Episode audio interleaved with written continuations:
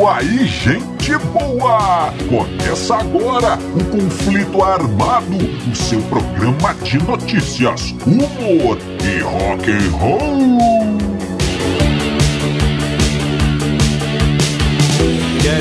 E vamos para as manchetes de hoje. A bateria destruída do Nirvana. O primeiro encontro entre Rush e Led Zeppelin. A verdadeira história dos sultões do swing. Os mandamentos da guitarra, parte 6. Tudo isso e muito mais no conflito armado que começa agora. Eu sou Bob Macieira e aqui comigo no estúdio meu arqui-rival e melhor amigo Crânio. Tudo bem, Crânio? Tudo bem, Bob? Saudações, caros ouvintes. Tamo junto no rock. Tamo junto no rock, Crânio. E sem mais delongas, vamos ao nosso primeiro assunto. É, crânio e amigo ouvinte, vamos começando o nosso programinha de hoje, trazendo uma história lá do ano de 1991. É, o Nirvana, crânio Nirvana tinha acabado de lançar o seu aclamadíssimo Nevermind, um dos discos mais importantes da história do rock and roll. Sem dúvida. É, o disco tinha saído há apenas duas semanas e o Nirvana faria então, fazia um show lá na cidade de Chicago, em Illinois, nos United States of America. E crânio, olha só, o disco tinha saído, mas ainda não tinha entrado numa rotação ininterrupta na MTV e nas rádios do, dos Estados Unidos e do mundo inteiro. Então pouca gente aí já é, conhecia a banda. O sucesso ainda não tinha vindo e os caras tocavam em lugares pequenos. Esse lugar, por exemplo, chama, chamava-se The Metro. Era um, um pequeno local para 1.100 pessoas, hein? Foi um dos últimos, dos últimos shows pequenos que o Nirvana fez. Logo, logo eles estariam lotando estádios pelo mundo afora. Mas nesse momento, creio o que acontece é que o orçamento da banda, o orçamento da turnê ainda era é, apertado. E o nosso querido Dave Grohl contou numa entrevista que o que aconteceu nesse show em particular, o crânio? Sim. Ele queria uma bateria nova. Crânio queria trocar a bateria dele. Por quê? Porque é, Dave Grohl contou que Kurt Cobain tinha uma mania. E ele gostava de dar pequenos cutucões, pequenos trancos na bateria do, do Dave Grohl com a sua guitarra. É, durante o show, Kurt Cobain dava umas guitarradas na bateria do, do, do, do Dave Grohl. E isso foi deixando buracos na bateria, crânio. Um buraquinho ali na caixa, um buraquinho no bumbo, e mais outro, mais outro. E obviamente isso foi deixando o som do, da bateria muito ruim. É, imagina. então, o nosso amigo Dave Grohl chegou para o, o, gerente da turnê, o cara que ficava por conta do dinheiro crânio e disse: Ô senhor gerente da turnê, será que eu posso ter um, um kit de bateria novo aí, por favor? Por favor. e, o, e o gerente da turnê disse: Não. É, não, não tem jeito não. Aguenta mais uma semana, ô, ô Dave Grohl. Só mais uma semaninha e a gente compra uma, uma bateria nova para você. Olha aí. Mas então, o crânio, o, o Dave Grohl já cansado disso, cansado de ouvir essa história. Nesse show ele chegou para o Kurt Cobain e disse: Kurt, meu amigo, você precisa me ajudar. Neste show nós vamos, nós temos que quebrar essa bateria, nós temos que destruir, nós temos que escangalhar essa bateria, nós temos que inutilizá-la para sempre, nós temos que matá-la. e não precisou falar duas vezes, é, não é? Já gostava. O, o crânio e aí, é, lembrando que andava com eles um cara já da gravadora, né? Da poderosa Geffen Records, com seu mais poderoso ainda em cartão de crédito é. por conta da, da da, gravadora. gravadora para é, custear todas tudo o que eles precisassem. o cara da gravadora estava lá com um cartão de crédito, era só destruir a bateria que eles iriam ganhar uma nova. E o Kurt Cobain adorou a ideia. E quando acabou o show, o crânio começou a quebradeira. O, o Dave Grohl disse que eles ficaram mais de meia hora destruindo a bateria. Dizem que eles é, se viraram para o público e falaram: Ó, oh, galera, o show já acabou, vocês podem ir para casa, que agora é só destruição. Ô, Bob, eu ficaria, cara, ficaria até o final. Um show desse, um show pré-fama do Nirvana, imagina. Quem assistiu um show desse não esqueceu até hoje, né? Tá deitado na cama lá pensando nisso. É, eu ficaria levaria algum pedacinho da bateria que porventura voasse ali do palco, guardaria com carinho. o, o, o, Bob, mas no outro dia eles então acordaram, né, Dave Grohl todo feliz, oba, vou comprar uma bateria nova. Saíram para comprar a bateria, mas o que acontece? Era, era domingo, cara. As lojas estavam fechadas. O, o, o, o tour manager, né, falou com o Dave Grohl, e aí, cara, não vai ter bateria pra trocar hoje, como é que vai fazer? Isso que o David Grohl falou, é... Será que não dava pra gente juntar os caquinhos e colar com Super Bonder? Não, hein?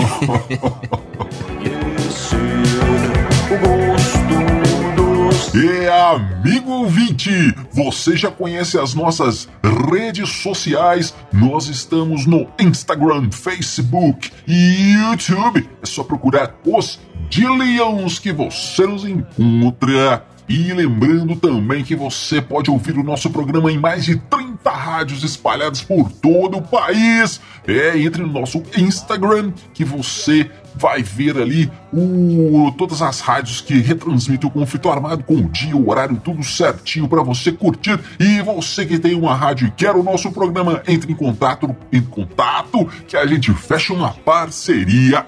Crânio Agora vamos contar uma história que une aí dois titãs do rock and roll. Led Zeppelin e Rush. Bom demais. A gente imagina, não é crânio, que é um encontro dessas duas bandas só pode ter ocorrido nos bastidores de um festival, um mega evento para 200, 300 mil pessoas, ou então numa cerimônia de premiação dos melhores do rock de todos os tempos, alguma coisa assim, não é? é. Mas não foi nada disso que aconteceu. Não, não, não. Olha aí. 1998. Gedley, o fantástico baixista e vocalista do Rush, estava fazendo uma viagem de bicicleta com a sua esposa pelo Marrocos, crânio. Legal, Os dois atravessando cara. o país ali de bicicleta. Chegaram num hotelzinho lá nas montanhas disseram que hotelzinho simpático, vamos nos hospedar aqui. Então vamos, tudo bem? Se hospedaram, fizeram check-in. Quando Gedley estava chegando no seu quarto, que eram, era, era um, eram apenas dois quartos, em crânio? Estava ali, colocou a chave na porta, ele girou a chave, ele ouviu barulho na porta, ao lado do quarto, ao lado. Quando ele olhou, apareceu uma cabeça sem crânio. E o Gedley viu aquilo e pensou: Mas esse cara aí parece muito o Robert Plant.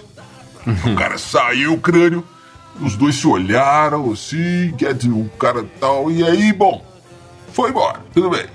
O Gedley comentou com a esposa: Você viu que cara mais parecido com o Robert Plant? aí tudo bem. Aí, crânio, da hora do jantar, eles estavam lá no, no restaurante do hotel e os dois se encontraram de novo. E o, o, o, o cara que parecia o Robert Plant disse: chegou perto dele e disse: Cara, você parece muito o Geddy Lee. e o, o Geddy Lee disse: Você parece muito o Robert Plant. e obviamente eram os dois, não é crânio. É. E eles começaram conversando ali. E o Robert Plant disse que. que ah, disse: Ah, eu venho aqui há muitos anos, cara. Sempre me hospedo nesse hotel, gosto muito. E você? Aí o, o o Guedes disse: Não, eu não, nunca vi. Eu só estava andando de bicicleta e acabei chegando aqui. Coincidência. Bob, e o, e, o, e o que aconteceu? Eles trocaram o telefone, né? Ficaram amigos, Sim. conversaram. E quando o, o, Robert, o, o Robert Plant foi tocar no Canadá, com aquele projeto dele com Jim Page, né? Page Plant, ele ligou pro Geddy Lee e convidou para ele ir assistir o show e tal. E o Geddy Lee chamou o Alex Lifeson, né? O guitarrista do, do Rush. E os caras foram. Aí eles contam que tinham. O Alex Lives conta que tinham dois, dois camarins, né? O do Robert Plant e o do Jimmy Page. Eles ficaram do Robert Plant e tal, lá, conversando, aquela coisa toda. E quando o Alex Lifeson assustou o Jimmy Page chegando. Ele falou que ficou igual uma criança, cara. Ah, o Jimmy Page aqui, cara. o ídolo dele, né? Cara que ele ouviu tocando, aprendeu a tocar com ele, ficou todo emocionado. É. é de, de, de, estar ali no mesmo, no mesmo lugar, no mesmo camarim com, com os caras, né? Agora eu te falo uma coisa, viu, ô Bob?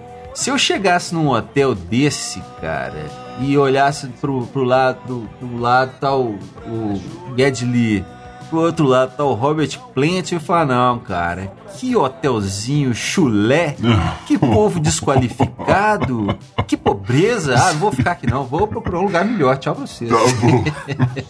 é, vai. Crânio, olha só que, que história interessante. É. é sobre a letra daquela música Sultans of Swing, da banda Dire Straits. É, o nosso amigo Mark Knopfler é, deu uma entrevista para o nosso também grande amigo Brian Johnson, do, do ACDC, falando sobre essa, essa letra.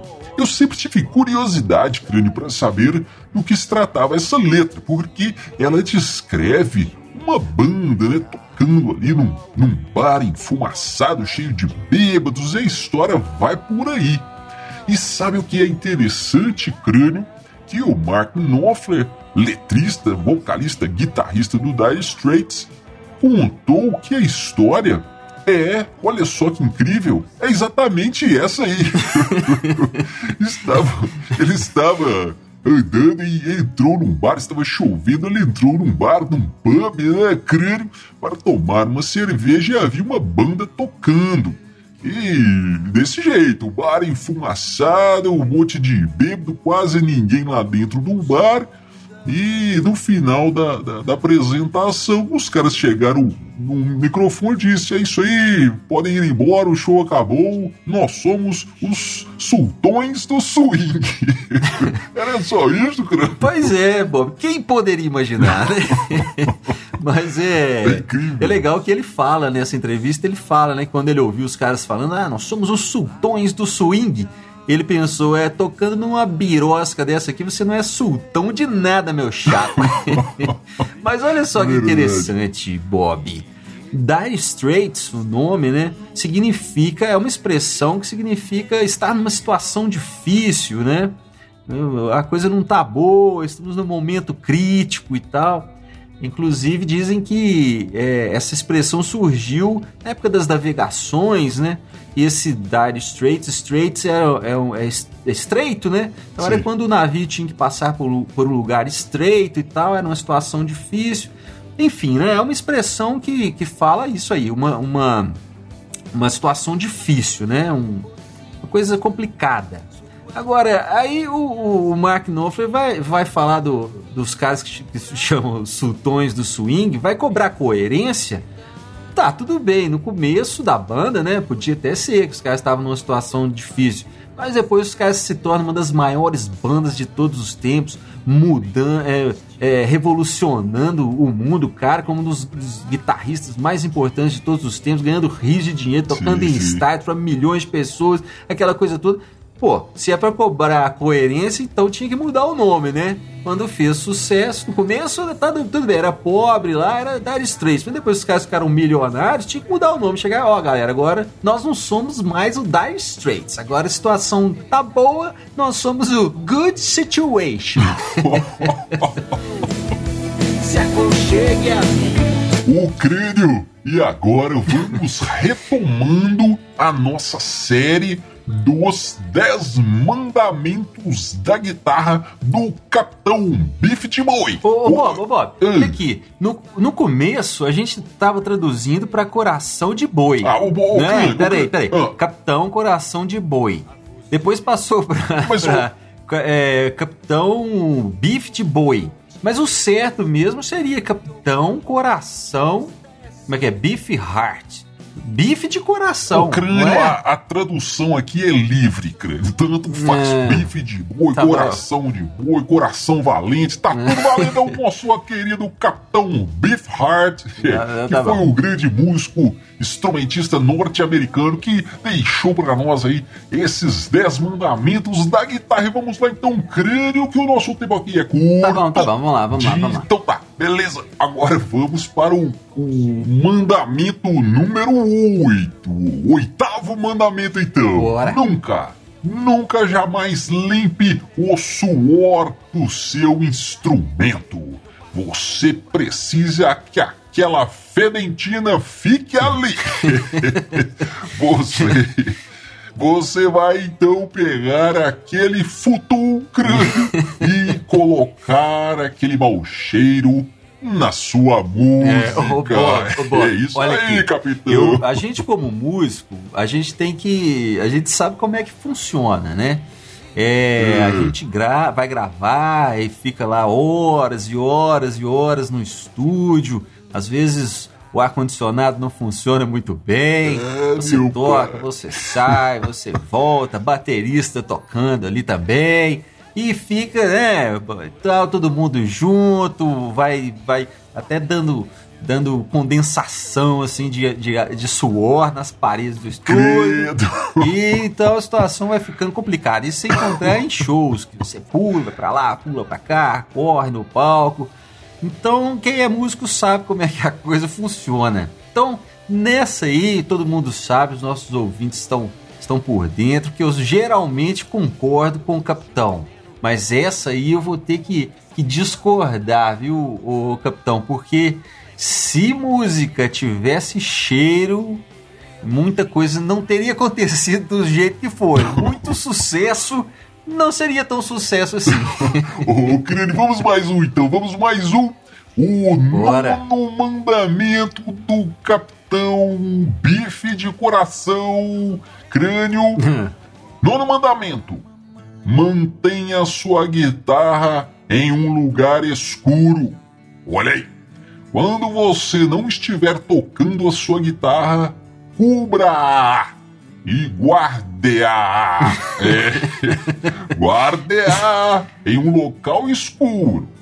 Se você não tocar sua guitarra por mais de um dia, lembre-se sempre de colocar ali juntinho dela um pires, um pratinho Sim. com água.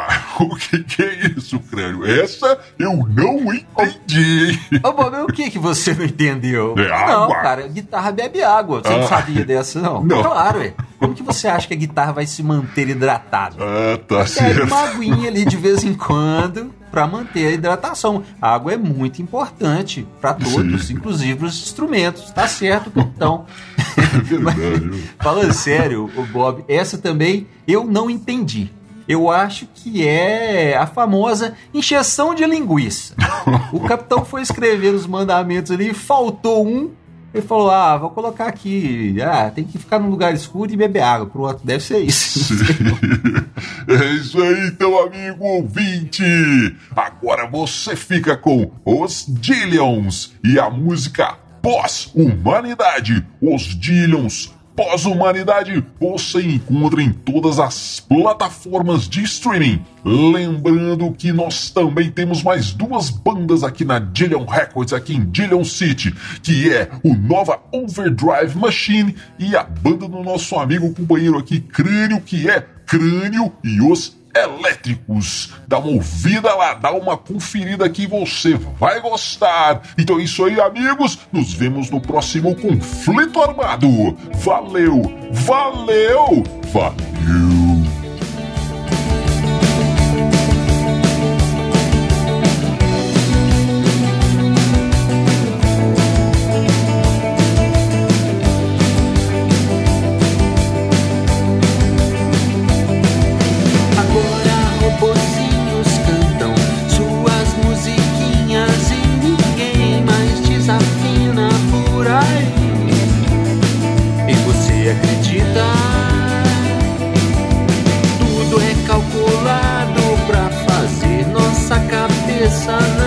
pensar, nem resistir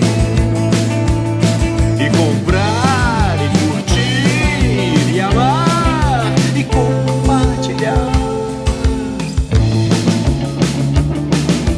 Hoje os heróis são pré-moldados, descartáveis e a censura é liberal. Não quero uma verdade pra eu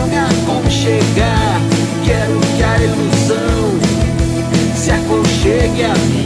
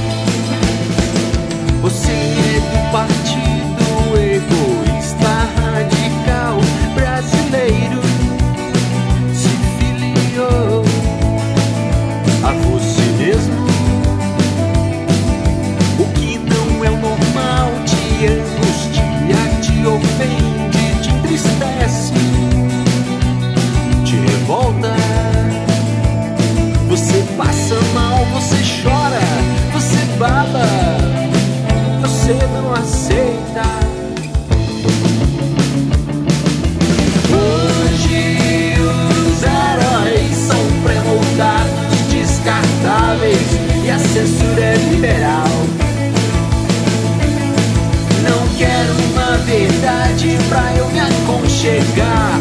Quero que a ilusão se aconchegue a